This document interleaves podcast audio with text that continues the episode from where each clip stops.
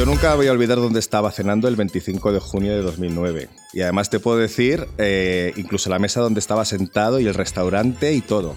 De lo único que no me acuerdo es de la comida que tenía, vamos, de lo que tenía en el plato. Y no sé, yo estoy seguro de que esto es algo que no me pasa solo a mí y le pasa a todo el mundo. Porque todos tenemos a fuego grabados qué estábamos haciendo aquel día.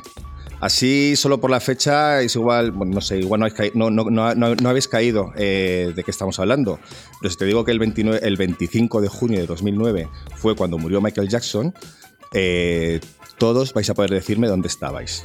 Hola amigos, hola amigas. Hola, ¿qué tal? Bienvenidos al programa, eh, un programa más de Revelación Otimo, el podcast de GNS Pop. Eh, Sebas, bueno, yo soy Claudio. Hola Sebas. Hola, ¿qué tal? ¿Tú dónde estabas ese día? Pues yo estaba con una amiga también tomando algo. Era en España debían ser como las 8 o las 9 de la noche. Era de noche. Y, y, nada, los momentos de confusión de cuando empezó a salir la noticia de que había muerto Michael Jackson que ahí TMZ se apuntó un tanto porque dio la exclusiva y, fue como una fuente de credibilidad para el, para el periodismo. ¿no? Yo en ese momento como que diferencié un poco TMZ de los tabloides británicos que se inventan las noticias todo el rato y TMZ se apuntó ese tanto, ¿no? el de dar la noticia en exclusiva y que no te lo podías creer. Bueno, es que TMZ, aunque lo tengamos como un medio amarillista, eh, son una mafia que tienen eh, contratado absolutamente hasta el último conserje, el último enfermero, o sea, todo lo que hay en Los Ángeles de eh, profesiones de... ¿Cómo se llaman las, profesiones que tenemos aquí durante la pandemia que han sido la, gente, la gente que está en supermercados y tal? Em, bueno, la gente, la gente que está ahí haciendo los trabajos un poquito que se consideran de mierda los tienen contratados para que cuenten cualquier cosita que hay. Entonces, sí, ese día. y nada, recuerdo redactar hasta altas horas de la noche, porque yo en aquella época, aparte de escribir en GNS Pop, escribía en Soy Tú, que era un medio súper guay que había entonces.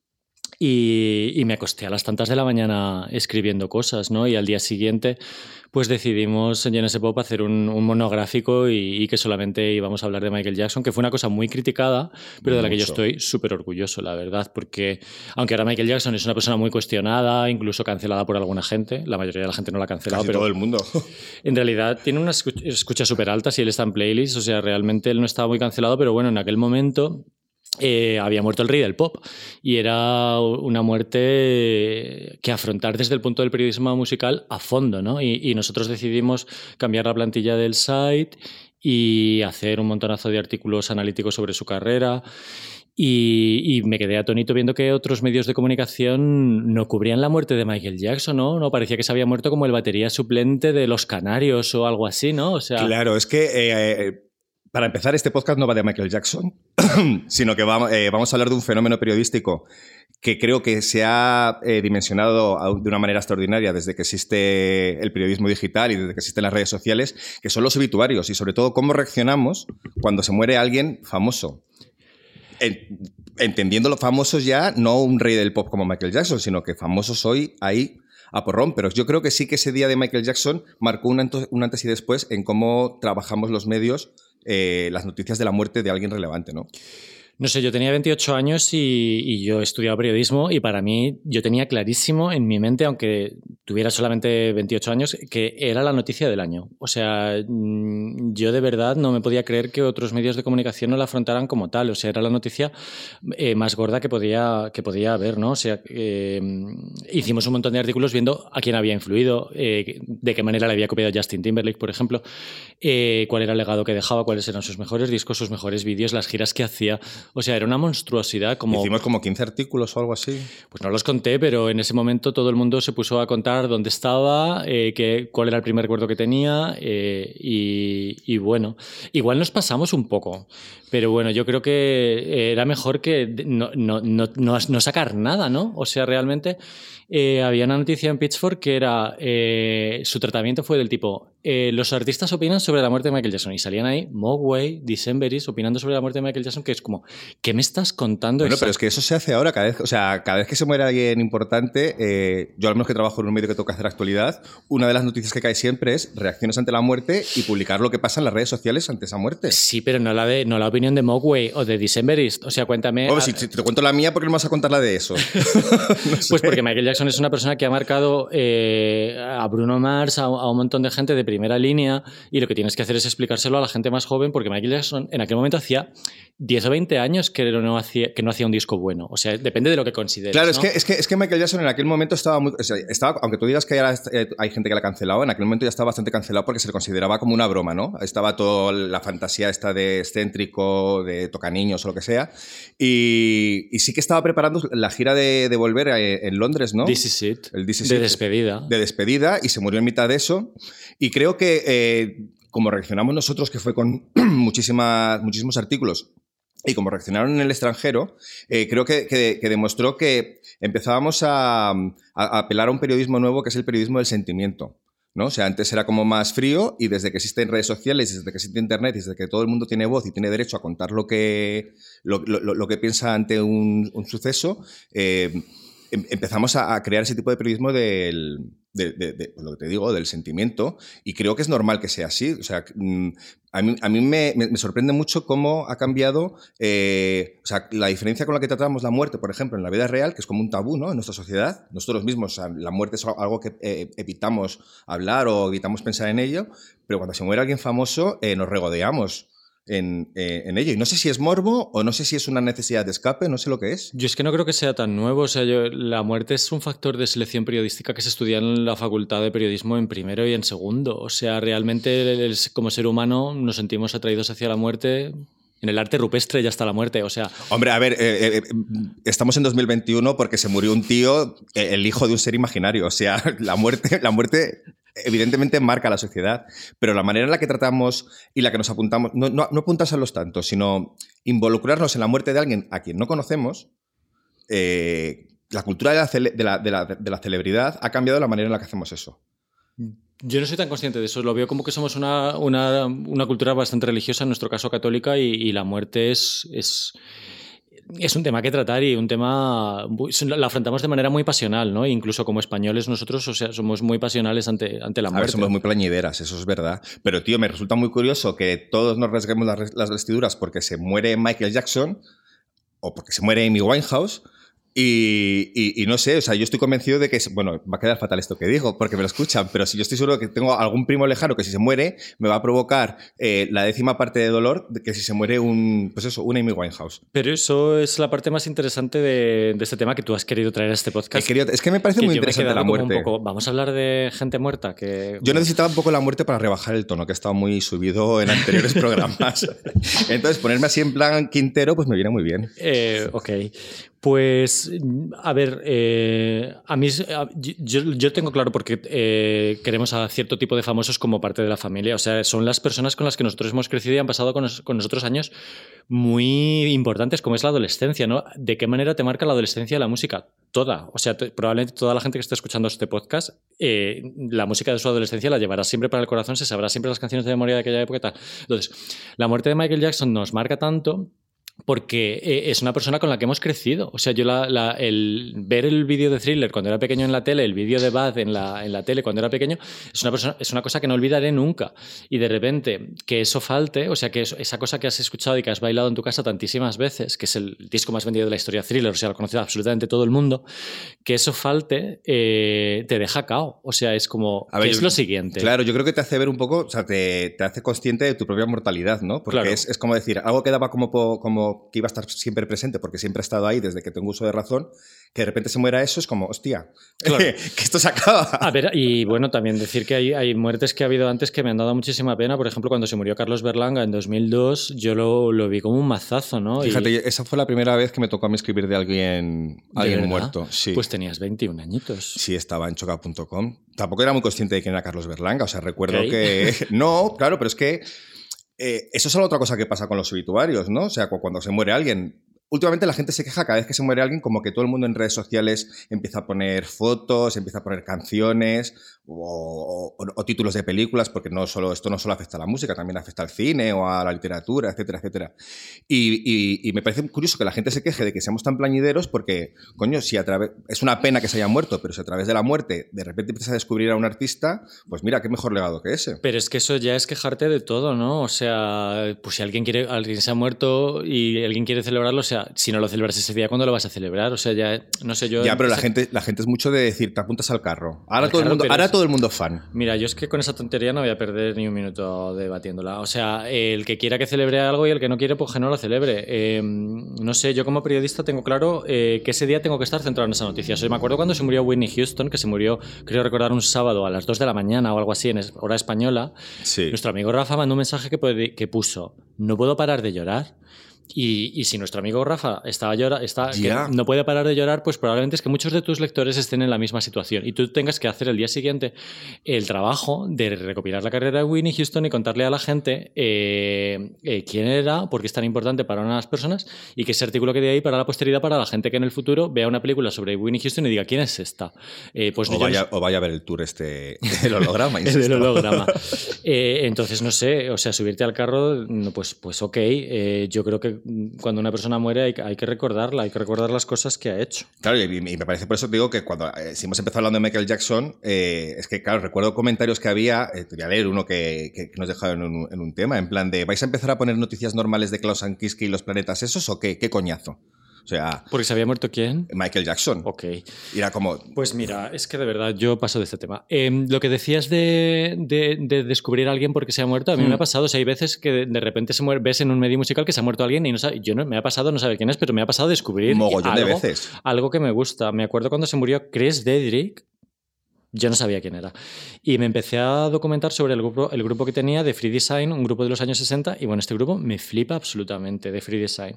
Eh, hacían muchas versiones, también tenían temas originales, hacían eh, unos arreglos eh, vocales y orquestales súper bonitos, unas melodías preciosas, así súper playeras, y lo he descubierto gracias al, género periodístico del obituario, ¿no? O sea, realmente a veces puedes descubrir cosas, en lugar de quejarte de, de tal de, pues no sé, mira. Sobre todo que si te quieres quejar, pues no lo leas, o sea, tampoco pasa nada, ¿no? O sea, afortunadamente, si hay medios con millones de noticias, puedes meterte donde quieras. No es que estén en televisión española haciendo una, un programa como si se hubiera muerto Franco, poniendo marchas militares de Michael Jackson.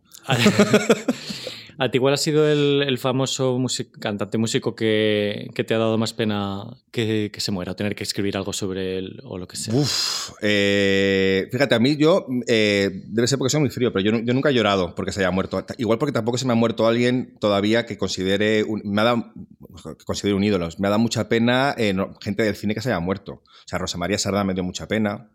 Me dio mucha pena Alfredo Landa, me dio mucha pena Sara Montiel, o sea, todo como muy local, pero por, lo mismo, porque es gente que, he visto toda mi vida y, ya está, pero no, ha habido ninguno que me dé. Me dio mucha pena, por ejemplo, Sofía, que es, una, es algo que no tenía, o sea, escuchaba algunas cosas y tal y cual, pero de repente que alguien tan joven se muriera. Y con tanto que decir y con un discurso tan rico y tan importante desde el punto de vista musical, una influencia tan grande y desde el punto de vista social, ¿no? Como persona trans, la visibilidad que le ha dado y y lo que tenía que decir musicalmente, insisto, que yo creo que estaba todavía pues por trabajar con superestrellas y, y en el underground también, ¿sabes? O sea, una verdadera pena y una muerte muy tonta, que es de las que más pena da porque es como... Totalmente.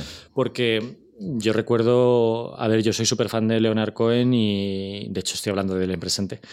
Y, Porque está con nosotros siempre. Claro, pero desde pequeño y siempre he sido muy fan, pero él ya había dado una entrevista al, New Yorker de, que tardé 40 minutos en leerme aquello, en vida diciendo que estaba ready para morir, que luego se, se desdijo, su manager dijo, no, no, no, no, no, no, que es un decir, que no es que se vaya a morir, sino que era un decir de la entrevista y se murió al cabo de poquísimo. Entonces tú estás más o menos un poco preparado Leonard Cohen se, desmayó una vez en un concierto en Valencia, que estuvo ahí Raúl. se te pasa por la cabeza, ¿no? Pero de repente, eh, o el momento en el que se murió David Bowie, que estaba bueno, es, que ese, momento, Mira, ese sí me dio pena. Bueno, me dio pena por dos cosas. Porque, evidentemente, Bowie es alguien que escuchaba mucho y, de hecho, el día antes de, morirse había estado de viaje por León con unos amigos y estuvimos... Tú, no David Bowie. No, David Bowie no estaba en León, creo. Yo estaba en León eh, y estuve escuchando David Bowie en el coche, no sé por qué, porque nunca, nunca ponemos ese tipo de música. Y curiosamente, el día que se murió David Bowie era el día que empezaba yo mi nuevo trabajo, el primer día, y me tocó empezar a lo grande, o sea, hazte un obituario de David Bowie. Y me costó mucho. Mucho, porque si eres muy fan de alguien, me pasa como cuando tienes que entrevistar a alguien. O sea, cuando eres muy fan de alguien, ¿hasta qué punto te vas a pasar de loa? ¿O hasta qué punto vas a ser un pesado o un plañidero? ¿O hasta qué punto puedes ser objetivo con eso? Que también creo que el género del obituario también te permite un poco ser emocional, ¿no? O sea, no tienes por qué ser un periodista, porque para eso están las esquelas. El obituario es la esquela deluxe, donde puedes poner tú pues, eh, lo que quieras, pero no sé, es un... Yo eh, me da mucha pena la muerte de David Bowie, especialmente porque eh, tenía 69 años y había hecho dos de los mejores discos de su carrera. Que no es porque sea fan ni nada, pero los discos de, por ejemplo, los discos de David Bowie de finales de los 80 y de los 90 y los primeros 2000 son bastante flojos, pero justo los últimos dos son muy, muy buenos. Son un comeback a sus, para mí a la altura de lo que había hecho en los años 70. El último, sobre todo, el Black Star fue el último, ¿no? Sí, y The Next Day también es un disco de rock más convencional, pero que tiene unos singles muy buenos. Entonces, yo creo muchas veces nuestros ídolos están en un momento en el que tú dices, bueno. No, está ok, sabes lo que está haciendo, pero ya no me gusta como antes. Pues Bowie no. No, no. Bowie es una tragedia perderle a los 69 años porque realmente es una persona que todavía tiene muchísimo que decir. Pero qué listo fue que nos, que nos lo avisó, ¿eh? O sea, el, el vídeo. Eh... Sí, de Lazarus. Joder, eh, eh... Bueno, hay, eso hay un poco de controversia al respecto porque cuando, ese, cuando muere de Bowie en, ese momento hay... Acababa de sacar el disco además dos días antes. Dos días antes por su cumpleaños, que a él le encantaba sacar cosas por su cumpleaños. Eh, todo el mundo asumimos que nos habían dado un montón de mensajes sobre la muerte en ese disco de Blackstar. Y hay un montón de mensajes, hay tantos mensajes sobre la muerte que salió en cuarto milenio. El disco. y, realmente, era todas esta? A todas. Y Tony, y Tony Visconti salió luego diciendo que en realidad en el disco hay esperanza y Bowie se pensaba que iba a sobrevivir al cáncer, ¿no? O sea, al cabo de unos meses nos contradice un poco y nos dice, no es un disco sobre la muerte, él se pensaba que podía salir, pero bueno, al final tuvo una recaída y tal. Y bueno, es uno de esos momentos que no, que no olvidas, ¿no? Yo, o sea, fue un lunes por la mañana, estaba en la cama y de repente salió Javi del baño que estaba duchándose, no, no, no, no, por favor, no. Es que no te lo crees. Y digo, madre mía, se ha muerto un famoso. Y, y me dice que es de Bowie y me quedé... Y nada, yo no sé, tengo un poco de sangre fría para hacer obituarios, me puse a escribir y la verdad es que el, texto que yo hice de, la muerte de Bowie es el texto más compartido de la historia de JNS Pop en ¿Ah, Facebook. Tiene 21.000 like it's. Hostia puta. Y no paro de llegar gente durante un mes a JNS Pop a, y bueno, estoy muy orgulloso de eso, la verdad es que no sé qué, en qué lugar me deja... pues te deja en el lugar de cuando yo me muera vas a escribir tu obituario. Ay, Dios. Porque yo el tuyo no sé. Yo no veo, no sé. O sea, el, caso es que, no sé, como no me considero muy buen periodista musical ni nada, pero sí que me considero muy rápido. Y, y, mis sentimientos hacia, Bowie los tengo muy claros y hacia, la, hacia las gentes que he seguido siempre los tengo súper, súper claros, ¿no? Y además que yo celebro mucho a los artistas en vida. Sabes que estoy muy orgulloso de cómo estoy tratando a un montón de artistas en vida. Eh, por ejemplo, este año se cumplen 10 años de la separación de Rem. Pues yo voy a hacer mi. Quiero hacer. Si todo vuelve Fíjate, Michael está ahí, pues que no te mueras, Michael. No te mueras, o sea, no necesito que te mueras. O sea, yo quiero hacer algo de por los 10 años de que se han separado Rem. O sea, no, yo soy muy así, ¿no? De celebrar a la gente en vida. Hemos hecho macro especiales muy guays de los Smiths y de la buena vida. Eh, aunque Pedro San Martín se murió, que es bueno. Pero, pero no sé, hay que celebrar a la gente en vida y, yo qué sé, eh, estoy muy orgulloso de cómo tratamos a cierto tipo de artistas. Sí, pero mira, lo que hablabas tú de que dices que eres muy rápido, eh, a mí me parece que lo de ser rápido o sea, para hablar de alguien que conoces está muy guay y para hacer un texto como dices tú, el de Bowie, que se compartió mucho, pero la, necesidad de ser el primero en dar una noticia ahora mismo me parece muy peligrosa. Y no hablo solamente de los medios, o sea, parece que incluso nos pegamos por, quién es el primero que pone en el WhatsApp si ha muerto no sé quién. A veces siendo mentira. Porque claro, estamos tan obsesionados con ser los primeros que ni comprobamos ni nada. Es, se ha muerto este, lo digo. Se empieza, de hecho, yo cada vez que entro en Twitter y veo el nombre de un famoso que no me cuadra que sea, lo primero que pienso es que se ha muerto. Ya, pero a veces es el cumpleaños. Como ya, pero fíjate cómo estamos de obsesionados, que es lo primero que digo que es, se ha muerto. Casi siempre es el cumpleaños. De hecho, el otro día pasó con Eric Clapton que dije, ay Dios mío, y era el cumpleaños. Em, sí, bueno, nosotros Genesis Pop es un medio bastante riguroso. Es una cosa que me dijo Pablo Gil del Mundo hace muchos años. Me dijo, Genesis Pop tiene el rigor. Lo más probable es que lo hayamos comprobado bastante. Bueno, a ver, te quedo una cosa. El país publicó que se había muerto Chávez cuando no... Chávez cuando no... Y lo publicó en portada y todo, y, era mentira. O sea, si el país se ha equivocado, o sea, creo que el resto tenemos derecho a equivocarnos alguna vez. Pero es verdad que sí que es bueno eh, no lanzarse al... Jo, hemos tenido momentos críticos. ¿eh? Con Sofía fuimos el primer medio prácticamente del mundo en darlo. Era lo, estuvimos hablando. Es que eso lo estuvimos discutiendo por WhatsApp entre todos. Mira, yo me levanté y vi que Sofía era trending topic. Y lo normal es cuando. Y era ella, ¿sabes? Porque lo normal es que fuera otra Sofía. ¿Qué hace Sofía de trending topic? Sofía es Vestor. Ya ves. Eh, ay, calla, por Dios. Y, lo que hicimos fue dar la noticia cuando la dio Christine and the Queens. Christine and the Queens había trabajado con Charlie XCX, que había trabajado con Sophie. O sea, había un grado de separación. Claro, pues lo que, lo, que tú decías, o sea, de alguien tan joven y que tenía tanto algo que decir, o sea, te cuesta creer que, sea, que se ha muerto, porque la muerte dicen que nos iguala a todos, pero yo creo que incluso a los artistas, eh, más que igualarles, les pone, o sea, no es lo mismo que se muera alguien de viejo, que se muera alguien de una enfermedad que sabíamos, que se muera alguien de tal, y ni siquiera eh, el tipo de artista que era, ¿no? O sea, creo, creo que hay como, en lugar de igualar, crea clases la muerte, ¿no? Es como muertos de primer grado, muertos de segundo grado y muertos de tercer grado. Esto es un tema que se ha hablado este año en los Goya, ¿no? O sea, menos mal que han quitado, menos mal que no había gente aplaudiendo más a unos muertos que a otros, hmm. ¿no? Hmm. A ver, es un tema muy duro, pero periodísticamente eh, no vas a tratarla igual de igual la muerte de Michael Jackson que la muerte de otro artista. De, a mí me puede dar muchísima pena. Eh, que se muera Lina Morgan, pero no. Mira, me voy a mojar. O sea, a mí me dio mucha pena que se muriera Dolores O'Riordan. O sea, cuando me llegó, yo estaba comprando mm. en una frutería y llegó una alerta escribe mi amiga Elena, Elena, la de las recetas, y me dice, eh, eh, eh, el país está informando de que ha muerto Dolores O'Riordan y, yo, no, puede ser. Me meto en, me meto en, en, Analytics y veo 700 personas conectadas allá en ese pop cuando lo normal es que haya 200. Digo, Dios mío, o sea, esto es verdad, o sea, esto está pasando. Me pegué una llorera, no una llorera, una llorera cada tres horas. Cada tres horas me daba por llorar. Y, y es lo que hablábamos antes, ¿no? De eh, los, ídolos con los que has crecido, eh, las canciones que te sabes de memoria, los, conciertos imaginarios que has dado en tu habitación, la primera vez que tienes un desamor y te pones esa canción de amor 500 veces, como en mi caso fue Linger, eh, eso lo llevas en el corazón, pero a la hora de, periodísticamente yo sabía que no podía hacer un especial de Dolores O'Riordan como el de Michael Jackson. Es que la, la, influencia que ha hecho en el mundo musical no es lo mismo. Yo lo conto con todo mi corazón y dejo mi corazón y mi alma en mi especial, pero desde el punto de vista del interés, lo que a mí me han enseñado en la facultad, eh, la influencia, factores como la influencia, eh, lo inesperado, eh, las consecuencias que va a tener esa, noticia a largo plazo, em, haces una valoración. No es lo mismo, no es lo mismo. Es muy triste, pero. Yo a mí cuando se murió pensé, mierda, otro que se ha muerto. Porque es que me queda fatal, pero claro, yo cada vez que entro a trabajar, entro con miedo a, a que se muera alguien, porque para mí la muerte es trabajo extra. Esto es así, o sea, yo te puedo decir dónde estaba cuando se murió Lou Reed. ¿Dónde estaba cuando se murió eh, Amy Winehouse, por supuesto? ¿Dónde, ¿Dónde, estaba? Pero bueno, lo que decías antes de, de, la gente que se ha muerto y que no, o sea, nunca podemos superar los hoax que ha habido, como el que hubo de que se había muerto Paul McCartney en el 66 y, y, que... Y que está ahí en fantasma blanco ese en la portada, ¿no?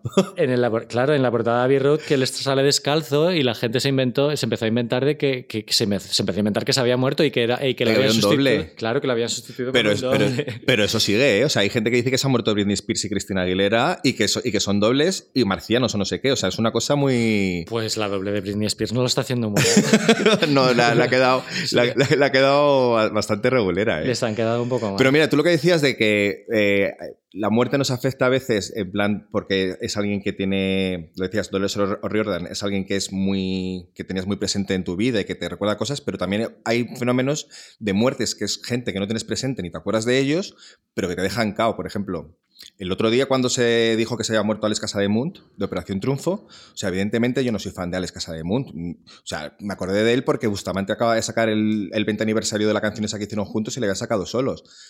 Y de repente, como a la una de la mañana, empezaron a decir que se había muerto otra vez de esa manera, en plan de noticias extrañas en Twitter, de puede ser, no puede ser. Y cuando se confirmó, tío, eh, fue trending topic. Y yo me sentí mal porque para mí era como el fin, de nuevo, el fin de una época de alguien que no tenía por qué marcarme el fin de una época. Pero claro, la generación Operación Triunfo es como un pack, eran como 12, 14 artistas que estaban ahí. Que de repente desaparezca uno, vuelve otra vez a conectarnos con nuestro concepto de, eh, hostia, soy mortal. Es que son cosas que tú das por hechas que siempre van a estar ahí. Exacto. Eh, por eso es, es tan impactante, ¿no? O, con Luke Perry me pasó también, por ejemplo. Claro, es sensación de vivir. O sea, Luke Perry no es- yo no tengo carpetas de Luke Perry en casa ni pósters de Luke Perry. Yo he tenido. Ya, yo, he también. tenido de sensación de vivir de Brandon y Brenda. Y Era, de- más de, era más de David, ¿eh? Pero bueno. Ah, sí. Sí. No, yo recuerdo tener un póster de Brenda y Dylan en mi habitación, claro. Pero si es que. Pero quiero decir, es, lo, que- lo que te crea de repente que se muera, que se muera Dylan, es como, hostia. Es, es muy shock, eh, pues como este boisón que se murió en, en Ibiza, que estaba tan bien, o sea, es como, ¿cómo se va a morir un boisón? Eso es imposible. Eh, o era un Westlife, espérate. Ay, Eh, pues no lo sé. Bueno, No, la acabo de liar. Pero no lo bueno, tengo. eh, no sé, o sea, es gente que, que- que siempre, que siempre parece que va a estar ahí, ¿no? Oye, ¿y la, y la industria cómo reacciona cuando se muere alguien? Porque claro, o sea, yo pienso en, en que tú me contabas antes que, había, que los, los streamings de Michael Jackson estaban hasta arriba y tal y cual, pero claro, yo recuerdo cuando se murió, cuando se murió él y cuando se ha muerto otro montón de gente, de repente las discográficas empiezan, porque dicen que la prensa somos rapiñadores, pero es que la- la- las discográficas lo son el triple, porque empiezan a sacar de repente recopilatorios no autorizados por el artista, empiezan a sacar caras B y, y grabaciones no terminadas, que dudo mucho que la persona que las grabó quiera que se fueran así. O sea, Ya, bueno, al final hay un mercadeo un poco curioso. es oferta y demanda, y esto es muy criticado, pero al final es oferta y demanda. Yo voy a romper una lanza, ¿eh? O sea, al final, eh, cuando alguien muere, la gente va corriendo a comprarse sus discos o a escuchar a ese artista. Aunque yo también a veces he tenido una reacción de no, de no. O sea, yo, por ejemplo, cuando se murió Carlos Berlanga, yo le escuchaba un montón. Él acababa de sacar un discazo, ¿no? El de El Impermeable. de- sí, ¿no? Y yo lo escuchaba un huevo. Pues al año siguiente de morirse no, no lo podía escuchar. Me, me- producía muchísima tristeza escuchar su voz. Pero bueno, lo normal es que te apetezca volver a ser artista. Y eso genera un- una, una demanda, ¿no? Y las discográficas, pues lo que hacen es exprimirlo. Luego la pregunta es: ¿dónde está el límite, no? Si no estaba autorizado por el artista. Este año se cumplen 10 años de la muerte de Amy y es muy criticado. Amy Winehouse tiene poquísimas canciones y tiene poquísimo donde. No donde tiene, no tiene- no tiene- bueno, podrían contratar una doble. Hay, hay veces que se dicen que se ha contratado dobles de voces para sacar canciones que de gente imitando. Con Michael Jackson, creo. Es que todo Michael Jackson. Con Michael Jackson pasó con el primer disco póstumo que sacó. El segundo disco póstumo tiene mejor fama de que no, de que ya no habían grabado los dobles y tal. Y yo me he intentado mirar esto a veces. Está, ¿Cuándo documentado está que realmente cantó otra persona el primer disco póstumo de Michael Jackson? Y no está documentado del todo, pero bueno, hay una sospecha bastante alta. Y, y bueno, pero de, Amy, De quería, Amy. de- Amy quería decir que eh, hay un montón de... no- no- tiene muy pocas canciones Amy Winehouse, muy pocas grabaciones, no hay más donde rascar y ellos siguen sacando cosas, ¿no? Pero en su defensa hay que decir que esto es poco conocido, que un directivo de Universal, UK, destruyó cosas que había grabado Amy Wine- Winehouse para que no salieran. O sea, probablemente eso ya son balbuceos, eh, jam sessions que ya le dio por tocar la batería. Pues menos mal que no cayó en manos de su padre. ya. ¿Sabes? En fin, en algún momento, como es muy criticado, que se sepa que alguien ha tenido ese buen gusto, ¿no? Cuando entrevisté al guitarrista de Cranberries después de morir Dolores, me dijo lo mismo. Hay un disco póstumo bastante digno, realmente Dolores era una cantante muy buena y no parecen maquetas el disco póstumo. Y, dijo, y me dijo por teléfono, hay más cosas, pero no van a salir nunca. O sea, son ideas de canciones que pueden llegar a ser buenas o, o- no, pero es que como la cantante del grupo no está, no se puede hacer. Y, y, bueno, eso también eh, hay que decir que en algún momento, en algún lado hay gente que tiene ese buen gusto, ¿no? Que siempre es conocido como la caja de no sé qué, no sé cuánto, que evidentemente es, es una explotación ¿no? del catálogo. Sí, además es mucho más fácil hacerlo con artistas de musicales que, por ejemplo, con gente de- del cine. O sea, lo único que se me ocurre así que haya ocurrido alguna vez es con Marilyn Monroe, que se publicó un. Se hizo, se hizo como una mini película de escenas eliminadas de una película que grabó que no llegó a terminar nunca. Pero no es lo mismo. O sea, tú no puedes fingir que Marilyn Monroe está viva delante de una cámara, pero con un artista sí que puedes. En el disco de Cranberries hay una corista que ya llevaba en directo haciendo algún coro y tienes que tener un oído muy atento para averiguar cuándo lo hace. Pero claro, esto se puede hacer, ¿sabes? Se puede disfrazar. En el disco póstumo de Amy Winehouse, que hay uno, se llama Leones o Leones o algo así, eh, hay un estribillo que son sus coristas haciendo doo-wop. Duro, O sea, duro, duro. Durum, durum. Que a ella le viene muy bien porque a ella le encantan los girl groups y donde haya un buen dubidup, pues genial, ¿no? Pero te das cuenta de que falta el estribillo de la canción, ese de pequeño detalle, ¿no? Y, y- Pero es para que cantes tú por encima. ¿Qué opinas? ¿Qué opinas? Tú siempre estás ahí cantando para un buen coro, ¿no? Siempre. ¿Qué opinas del, del tema del Club de los 27? Pues Eh, fíjate, claro, es que. Ahora eh, que hablamos de Amy. Amy Winehouse entró, entró en el club. de- me, me parece curioso porque, joder, tío, hay un mogollón de artistas que se han muerto eh, a esa edad, ¿no? Estaba como, pues, Jim Morrison creo que fue, Janis Joplin, Jimi Hendrix, creo, no lo sé. O sea, Y Brian Jones, estos, perdona que te interrumpa, estos que has dicho, todos mueren con una diferencia muy poca de meses. O sea, bueno, se- o de se- semanas, creo, ¿eh? eh, incluso de semanas. Yo creo que el mito de los 27 viene de ahí. Bueno, es que ahí, ahí se nos mezclan dos mitos. O sea, está lo de entrar en el club de los 27. Bueno, Kurt Cobain también, también murió con 27 años. Eh, Y Cecilia, no, no me acuerdo con cuántos pues, años pues murió. igual, pues igual también. Murió no sé si hay, si hay algo místico. A Iker Jiménez, por supuesto, le encantaría poder hablar de eso. Pero nosotros no somos Iker Jiménez porque no somos de ultraderecha. Pero eh, si tuviéramos eh, que buscar alguna explicación a eso, no sé, igual que con 20 Es que no, no- no sé cuál es. Yo tengo una teoría. Y Pues sobre- cuéntamela, por sobre favor. esto se ha escrito. Eh, yo creo que hay una edad muy mala. Tú eres más mística que yo para esto, o sea, que Hay cuenta. una, sí. Eh, mira, hay una. está- ¿Sabes aquello que nos nos dicen nuestros padres estar en una edad muy difícil? una edad- En una edad muy difícil, pues esa, pues es verdad. Como Los siempre 27. los padres, no, no sé si los 27 o lo que sea, pero es que hay gente que es famosa a los 27 que no ha tenido una- un desarrollo adolescente o de su juventud apropiado, no ha Mm. tenido eh, una, una conexión con la vida real, sino que ha estado metido en la, en la carretera. Casualmente esta gente no, no lo ha tenido. No la ha tenido. Mm. Eh, bueno, es que me parece un milagro para- a veces que Michael Jackson llegara a los 50 años con la infancia que tuvo esa persona, ¿no? Sí, sí, sí. Em, entonces, tú no te has desarrollado apropiadamente como persona y no has llegado a una edad en la que te empiezan a dar las cosas igual, en la que ves las cosas de otra manera. Y, y yo tengo la teoría de que muchísima de esta gente, si hubiera llegado a los 30 y algo, o lo hubiera agu- aguantado un poco más, habría sobrevivido a, Pero- a la depresión. ¿o? Pero habrían sido tan mitos si hubieran super- superado eso, porque claro, o sea, esta gente digamos como que se murió en el pic de su carrera, bueno, o- o- lo que imaginamos que sería el pic de su carrera, no sabemos qué harían después, Claro, es que...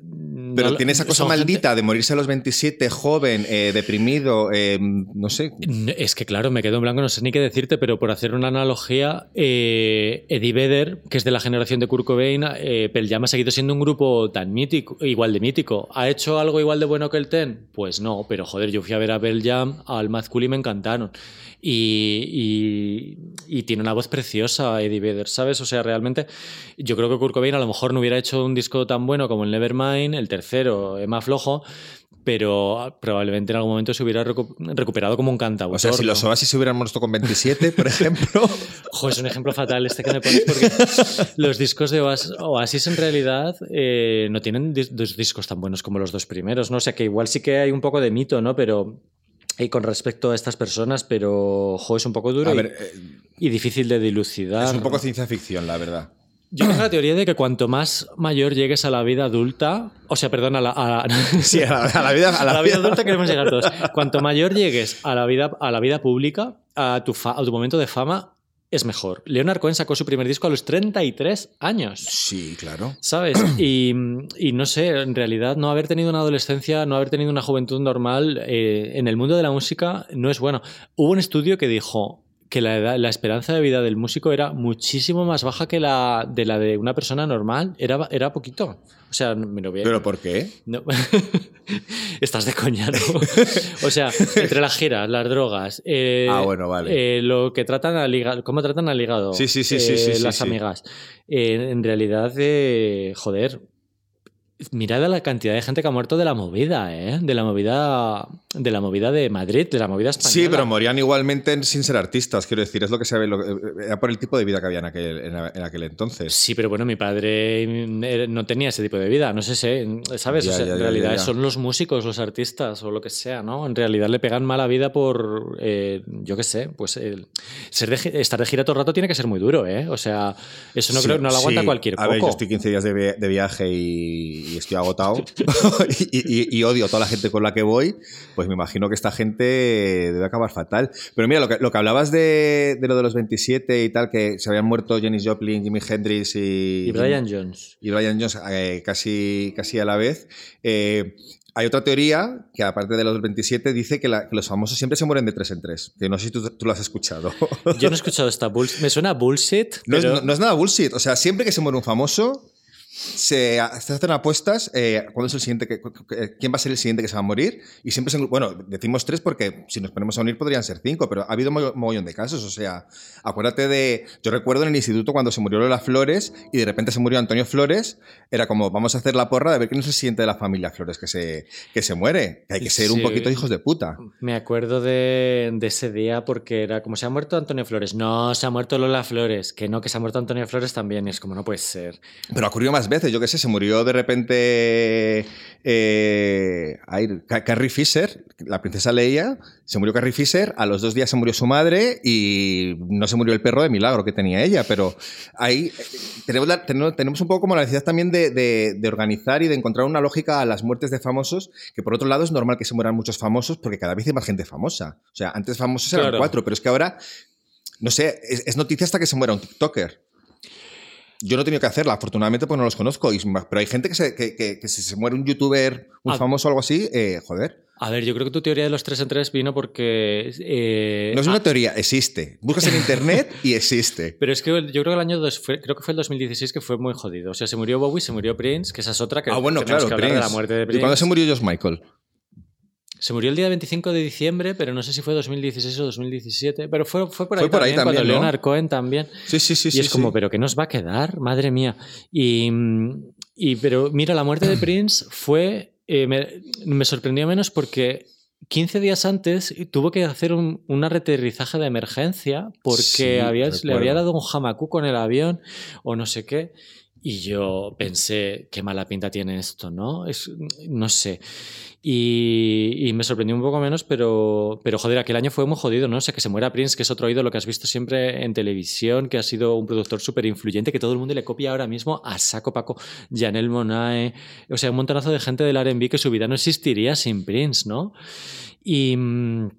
y, se murió tan seguido Bowie, de Bowie y, y luego Leonard Cohen que dices, vale, aquí hay algo de, de- como de algo místico, ¿no? De suerte o de que los números de este año suman nueve o no sé, yo qué sé. A ver, que te digo que todos intentamos buscar una lógica para explicar el mundo en el que vivimos. No tiene más. O sea, para intentar encontrar una lógica al hecho de, pues no solo de morir, sino de, de por qué existimos. Me pongo filosófico sin haber dado filosofía en mi vida.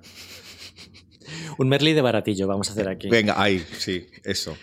Y mm, tú dices eh, que cuando se muere, también te, eh, a ver cómo te digo esto. Eh, las, discográficas se aprovechan mucho de cuando alguien se muere, pero también hay otros sectores que se aprovechan mucho cuando alguien se muere. El sector de turismo, por ejemplo. Yo no sé, o sea, tú sabrás que, por ejemplo, a, a París puedes ir a hacer un, visitas a cementerios de las tumbas de los famosos. Que no sé qué necesidad tenemos de. Bueno, sí, o sea, entiendo la necesidad que tenemos de ir a hacer. A mí me encanta ir a, a cementerios a ver, a ver tumbas, pero yo no sé si me vería yendo de repente a visitar en el cementerio este de París, que no me acuerdo cómo se llama. Yo he visto, yo me parece súper tétrico. He visto algún vídeo de gente visitando tumbas de famosos y la verdad es que no me veo. Lo más parecido que se me ocurre que he podido hacer es ir a ver eh, dónde murió John Lennon en Nueva York. ¿Estuviste ahí? Esto sí que es tú, pero no, no fui al edificio. Dakota. Dakota. Dakota, sí. O igual no, pero me dijeron de, me, di- me dijo Álvaro es ese. Estábamos en, en Central Park y me dijo es ahí. Y sí que me, me emocioné un poco de decir qué fuerte que aquí hayan matado a John Lennon, ¿no? O sea, somos conscientes de, de qué atrocidad, qué atrocidades que hayan matado a John Lennon. Es, para mí es como puede ser la muerte más impactante de la historia del pop, ¿no? Yo creo que ni, soy, ni siquiera somos conscientes de, no habíamos nacido. Bueno, sí, Habíamos teníamos nacido- meses, teníamos meses. Sí, Igual somos la reencarnación de John Lennon. Ay, yo de pequeño, de pequeño era tan ridículo de pensar eso. Pero nada, ¿En serio? Yo también. Nací, nací seis meses antes de que lo mataran, con lo cual algo, algo no me cuadra. Em, Alguna religión seguro que explica que se puede ir su, su alma a la tuya de algún modo. pero nosotros no somos tan zen ni nada. No, la verdad bueno, es que no. pero sí está- compartimos el amor por Yoko, ¿no? Yo por lo menos. Hombre, es que odiar a Yoko Ono es un poco de... De misógino, de- de primero de Exacto, misoginia. Exacto. Pero, pero bueno, yo no sé cómo hubiera reaccionado porque yo estoy seguro de que si hubiera nacido en los. eh, de si hubiera sido adolescente en los 60, yo estoy segurísimo de que hubiera sido de los Beatles y no de los Rolling, ¿vale? Y yo estoy seguro de que, igual que me grabé todas las cintas de adolescente de los Beatles, o sea, me hubiera impactado mogollón saber que han asesinado a tu ídolo. ¿Hola? Ya, es que eso, eso, A tiros. eso- eso lo hemos vivido nosotros en alguna, alguna vez. Porque, o sea, A mí me parece al lo más. Papa le dispararon, pero. Pero. o algún yo- presidente, pero no, no, no hemos visto nada. Es que es, no sé, es, nuestro tema, o sea, la música, o sea, realmente me parece el, acontecimiento más salvaje que se me puede ocurrir, ¿no? O sea, si ya se caiga Sofía de un tejado para ver la luna, se me ponen los pelos de punta, o sea, imagínate que, asesinan a tu ídolo a, tiros, ¿no? Pero bueno, también está, eh, o sea, la, gente loca, ¿no? Esa persona que mandó a Björk una bomba. Hola. Sí. Eh, pero bueno, esto es un poco. Sí, los, los, los, fans Stalker y todo. O sea, yo me imagino ser. O sea, a mí me costaría mucho salir al escenario y pensar que me puede disparar alguien, por ejemplo, porque no hay, no hay ningún tipo de, de control, salvo cuando pasó lo de Bataclan, que recuerdo que fuimos a conciertos que había que pasar colas horribles de, de seguridad y cachos y tal y cual, o sea, estás expuesto. Esto lo y, y, de hecho, no sé si Bowie hizo simular su muerte eh, sobre el escenario para matar a. Ya lo hablamos en otro programa, a Ziggy Stardust y tal y cual, o sea, para crear un, ha jugado con eso, pero... Pero el bueno, él tenía personajes y, además era actor y tal, es otro concepto. Yo lo, que sí que he leído sobre esto es, por ejemplo, Bono de U2, mm. sí que han tenido amenaza de bomba en alguna ocasión en conciertos de U2 y él contó una vez que, bueno, tiene una canción U2 que se llama Ballet de Blue Sky y de Joshua Tree y que habla de una bala y, bueno, decía que, cantando esa canción pues, que, estaba acojonado, ¿sabes? Interpretando esa canción, que claro, U2 pues aplicarían unas medidas de seguridad. ¿Y cómo va a ser cuando se muera Bono? Bono. Mira, yo en este tema no voy a, no voy a entrar. O Mick Jagger, porque espero que tengas nevera de Mick Jagger. Es que tú me has dicho que, hay, que nosotros nunca hemos hecho neveras de muertos. pero eh, igual hay gente que no sabe lo que es el concepto de nevera, que no es que no es, que no es que no es meter a alguien en una eh, no es hacer un, un, un Walt, Disney, ni nada por el estilo. O sea, en los, en, en los medios tradicionales, sobre todo en los periódicos, eh, hay determinadas personalidades que tienes temas hechos sobre su muerte y que se va actualizando cada poco tiempo para que cuando ocurra eh, sacarlo, que es algo que me parece súper morboso. Pero vamos, lo, tienes de la reina Isabel II, lo tienes de Juan Carlos, lo tienes de... No sé si habrá algún artista que lo tenga, pero... Yo no Me parece súper morboso ya dar por hecho que porque es mayo se va a morir pronto y, tener, y, tener, tener que estar tú. Yo nunca he tenido que hacer ninguna nevera, nunca he visto ninguna nevera, me imagino que existen. O sea, sé, que existen. Yo no, yo es que de verdad no tengo la necesidad de hacer eso, eh, ni los recursos, pero al, notar, al leer obituarios sí que he notado que algunos estaban hechos. Hombre, es imposible de repente escribir cinco páginas de alguien cuando se ha muerto dos días, o sea, una hora antes, no se puede sacar todo. La única vez que me lo pensé fue con Rocío Jurado, porque cuando Rocío Jurado se la llevaron a casa, se la llevaron a casa a morir y todo el mundo lo dijo. Pues, o sea, yo, yo, sí que te cuento, o sea, yo en, aquel entonces estaba trabajando en, el, ADN y me dedicaba a cultura. Y recuerdo que me dijo mi, jefe un día, eh, tienes que irte a la clínica Montepríncipe porque dicen que se ha muerto Rocío Jurado. Y yo me fui a la clínica para allá, que ese día no se murió, evidentemente, pero estábamos todos allí. Y yo que no estaba acostumbrado a ese tipo de, de noticias, a cubrir ese tipo de noticias, me sentí muy incómodo. Pero sí que recuerdo cuando la mandaron a casa y de repente un día me llamaron por la mañana prontísimo en plan que se ha muerto, tienes que irte a la, capilla ardiente. Porque claro, o sea, a la gente le gusta ir a la, cuando se ha muerto un presidente, cuando se ha muerto de repente Camilo VI, hace nada, o sea, la gente le gusta ir a la capilla ardiente. Yo te reconozco que lo pasé bastante mal no porque no haya visto muertos en mi vida, que algunos he visto, por desgracia, pero era de repente esa cosa de ver los fans por un lado, pero de repente ver cómo llega la familia destrozada y esa gente que tú veías que es, pues, pues eso, que eran como personajes de televisión, o sea, verlos en carne y hueso eh, llorando ruidos, tienes que ser muy de hielo para no derrumbarte ahí, ¿no? Y para no sentirte sobre todo carroñero y no sentirte un mierda, porque yo me sentía un mierda. Digo, o sea, ¿qué hago yo aquí? Eh, esto es algo eh, íntimo, cubriéndolo, o sea, luego tener que entrar y de repente ver el ataúd de Rocío Jurado, eh, lo recuerdo como uno de los peores días de mi vida profesional. Qué horror. Yo, por suerte, nunca he tenido que pasar por eso. O sea, mi labor, no llegué a preparar el obituario eh, antes de que se muriera y lo que tengo que hacer, lo que yo entiendo que es mi oficio es explicar que Rocío Jurado era una cantante de una voz impresionante, que cantaba unos temazos escritos por Manuel Alejandro de caerse al suelo de buenos y lo buena vocalista que era. Y que señora es un discazo. Pero ¿qué cobertura habrías hecho, por ejemplo, ahora de un Rocío Jurado? ¿Habrías sacado un solo un tema? ¿O habrías hecho.? Yo lo que te acabo de decir, Señora me parece un discazo de principio a fin. Ese hombre me parece una canción eh, de empoderamiento muy importante para la mujer y para el feminismo. Y, y defender que ya tenía un bozarrón.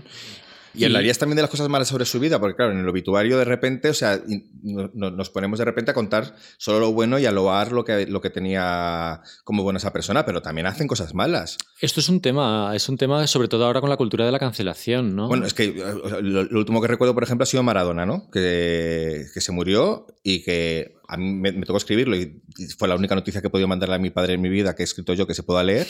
Pero, pero claro, o sea, yo lo conozco como, futbolista, pero de repente te ponías a investigar y era una persona que tenía eh, denuncias por presuntas violaciones, tenía una relación con las drogas bastante dañina, era violento, o sea, ¿Tienes que contar eso también cuando se ha muerto? Pues yo creo que sí, ¿no? Eh, yo creo que tienes que explicar las dos cosas. Eh, la vida de Maradona no la conozco mucho, pero, eh, por ejemplo, en el caso, si se muriera hoy Michael Jackson, que estaría en una situación completamente diferente a la que estaba cuando se murió. Después del documental este de... Respecto al documental, me refiero.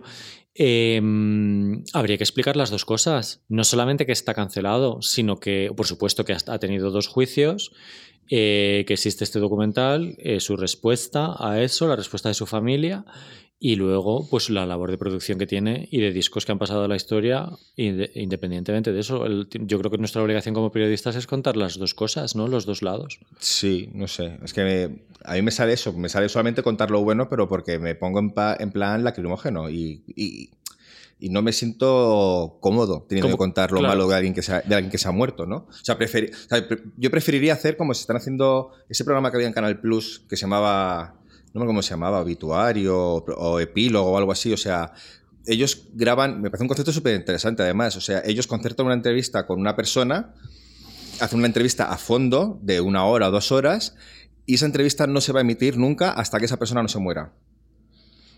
Y me parece como una oportunidad muy guay de que sea la propia, el, propio homenajeado el que pueda contar su vida y que no tengamos que ser otros los que lo, los, que lo hagamos. ¿Y eso con quién se, con quién se, se hacía en Canal Plus. ¿Con quién se ha hecho? Pues tiras, pues con. Pues es que no tengo aquí la, la, lista, pero te lo, te lo, puedo intentar mirar. Pero se ha hecho con todo tipo de personalidades, desde escritores a políticos. Eh, vale. O sea, no sé. Yo es que esto que decías de, de, que contar lo malo y tal me hace pensar inmediatamente en Phil Spector. Phil Spector es una persona que se ha muerto en prisión. Por, ejemplo. por ejemplo, ¿no? Es que se ha muerto en prisión eh, por asesinato. Eh, pero claro, no, o ¿cómo afrontas eso? Tienes que contar que ha sido un productor que cambió el curso de la música y bueno, eh, las personas que sufrieron su maltrato, en este caso Ronnie Spector, em, su mujer cuenta que ha sufrido eso, a día de hoy, a su muerte, dice, eh, yo, mira, yo tuve este dilema, digo, no sé qué contar de, de, Phil Spector, porque me gustan tanto sus producciones, pero por otro lado era un monstruo, trataba a la gente fatal, apuntaba a la gente, producía golpe de pistola. Eh, entonces, ella puso un mensaje en, Instagram sobre el tratamiento que, me, como que me guió para el, tratamiento que yo tenía que dar a la noticia, que es como, ha sido un maltratador, me ha hecho pasar fatal, pero cuando producía en el estudio era otra persona, o sea, era como un ángel como, si, como, como que tenía un don del, del, cielo, ¿no? Un don especial, no me acuerdo las palabras exactas, pero algo muy bonito, ¿no? O sea, como, y ella eh, no se ha olvidado de eso, ¿no? No se, no se ha olvidado de su genialidad, lo que es un genio. Es, un debate que también está en vida, ¿no? O sea, la cosa está de separar al, al, al arte del artista, ¿no? O sea, una cosa es lo que hacen, otra cosa es cómo sean como persona. Yo es que me considero muy profesional para eso. Eh, separo al artista de la persona, o sea, de, su obra todo el rato. O sea, yo entrevisté a Dolores O'Riordan y la entrevista fue un desastre. Me las hizo pasar putas. Lo pasé fatal. Lo pasé muy mal.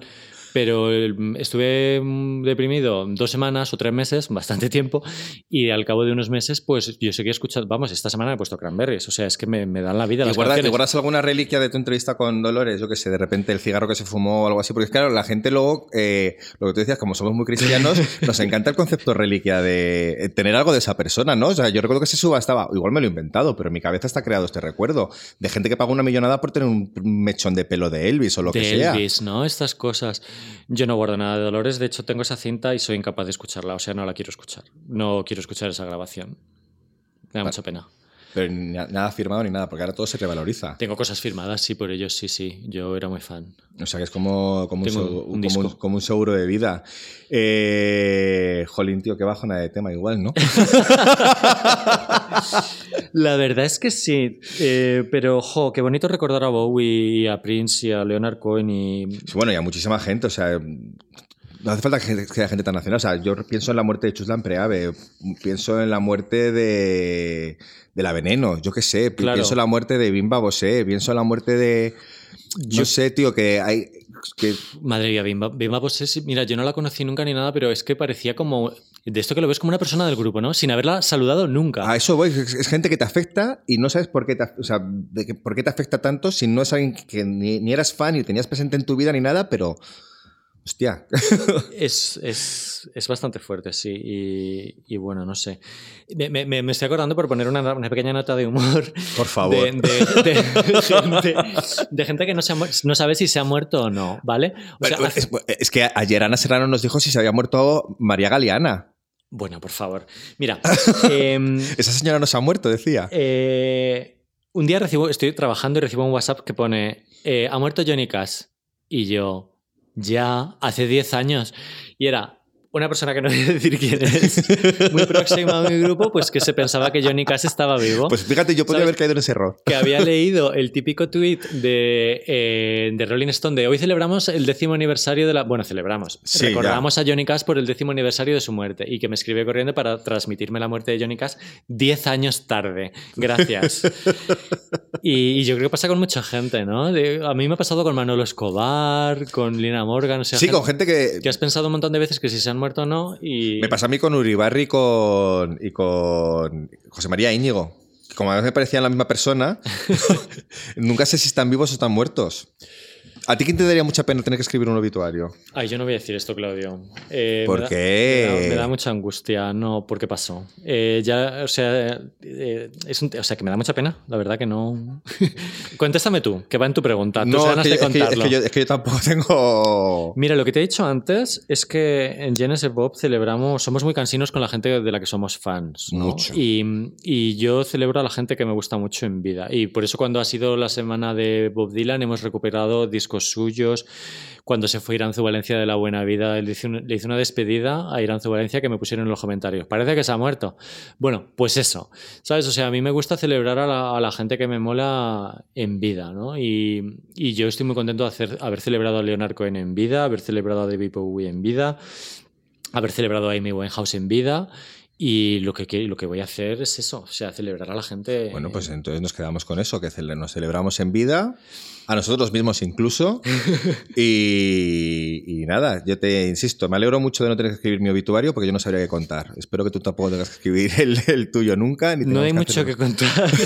pues por La eso. verdad. Así que celebramos y nada, sentimos ese es un poco bajona, pero oye, la muerte ahí está, no podemos evitarla. Un beso. Adiós. Hasta luego.